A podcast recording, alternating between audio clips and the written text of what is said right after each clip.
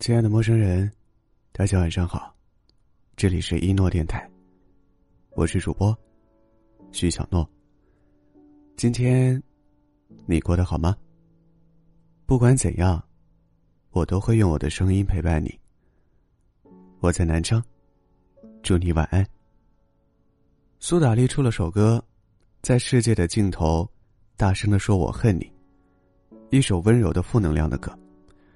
关于这首歌，微博上点赞最高的一条热评是：“我才不要正能量，负能量也可以可爱到爆炸。”在生活中，似乎所有人都在告诉我们要保持正能量，要做个情绪稳定的成年人，但却很少有人说：“其实负能量也可以的，你也可以有崩溃的时候。”或许对于成年人来说，接纳负能量。才是最好的正能量。你有没有过这样的经历？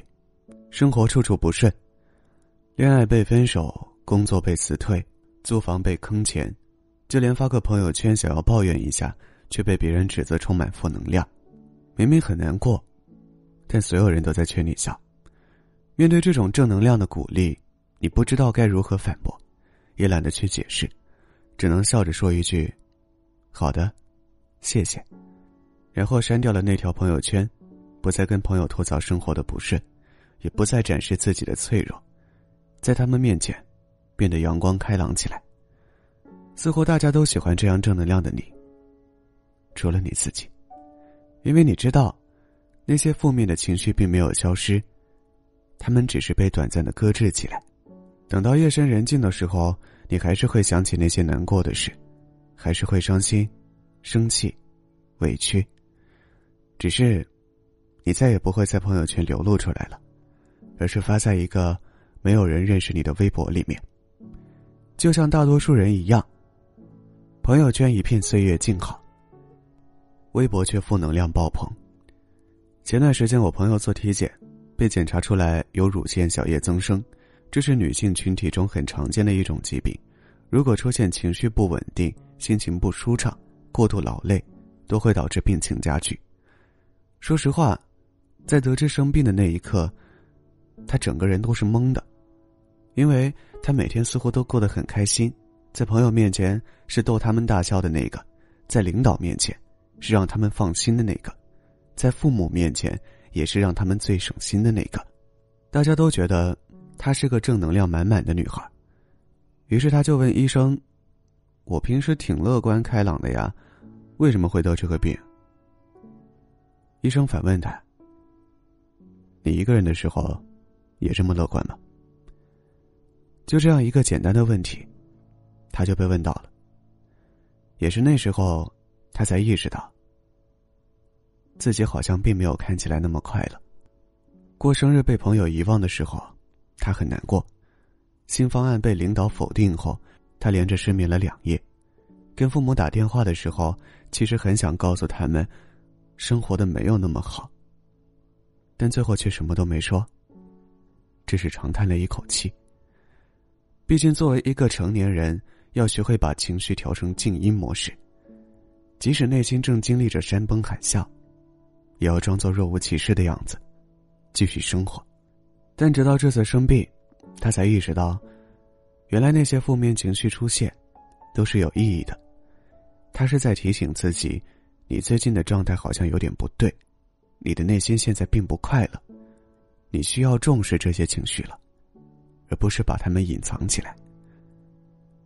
如果这些负面情绪没有被妥善处理，那就会变成一个隐形炸弹，迟早有一天会爆炸。而受害者只有你自己。有时候真觉得，长大是一件很扫兴的事，不敢哭，不敢怒。不敢越，甚至连崩溃都要讲究性价比，选时间、看场合、缩小范围、控制影响。明明指头碰一碰就碎了，却还要等到回家避开所有人、关上门的那一刻，才化成灰。很多人都说自己戒掉了情绪，但其实你那并不是戒掉，而是藏了起来。当你一个人独处的时候。那些负面情绪就会向你汹涌而来。一点点吞噬掉那个看起来坚强乐观的自己。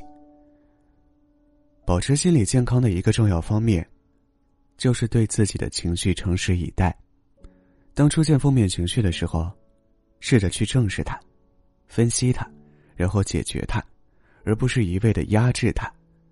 这样，你才能做到真正的放下。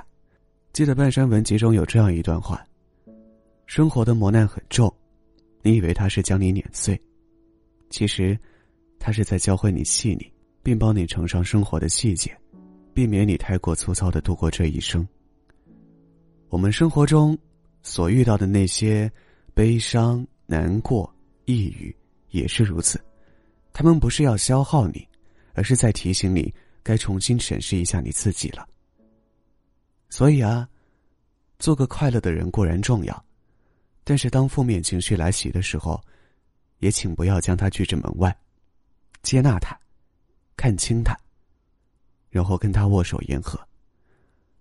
正如罗曼·罗兰所说的：“世界上只有一种英雄主义，那就是看清生活的真相之后，依然热爱生活。”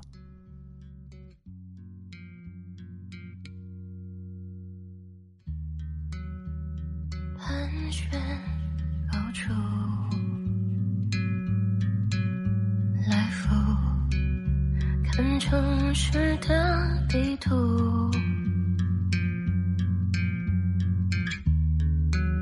常态的倒计数，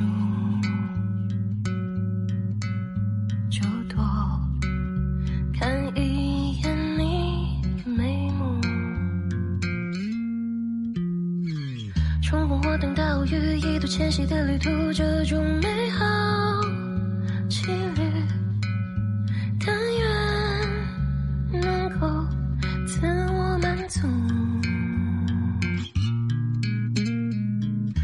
生命的颠覆，好过无言的孤独，永远都在告别，连拥抱都会恐惧。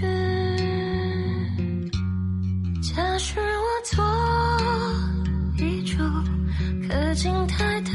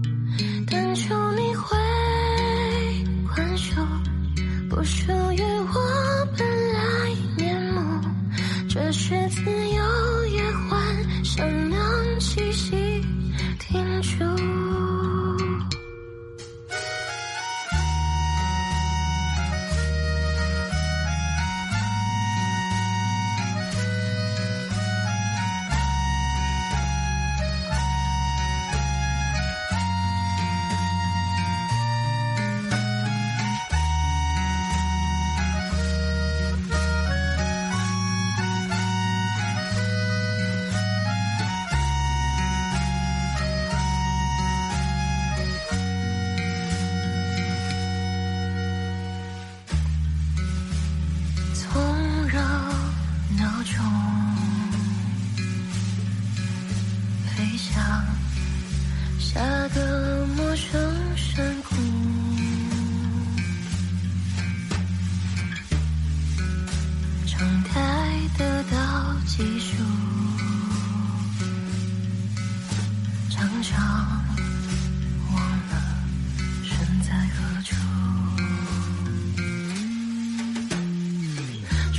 等待我与夜途栖息的旅途，这种美好，几率，但愿能够自我满足。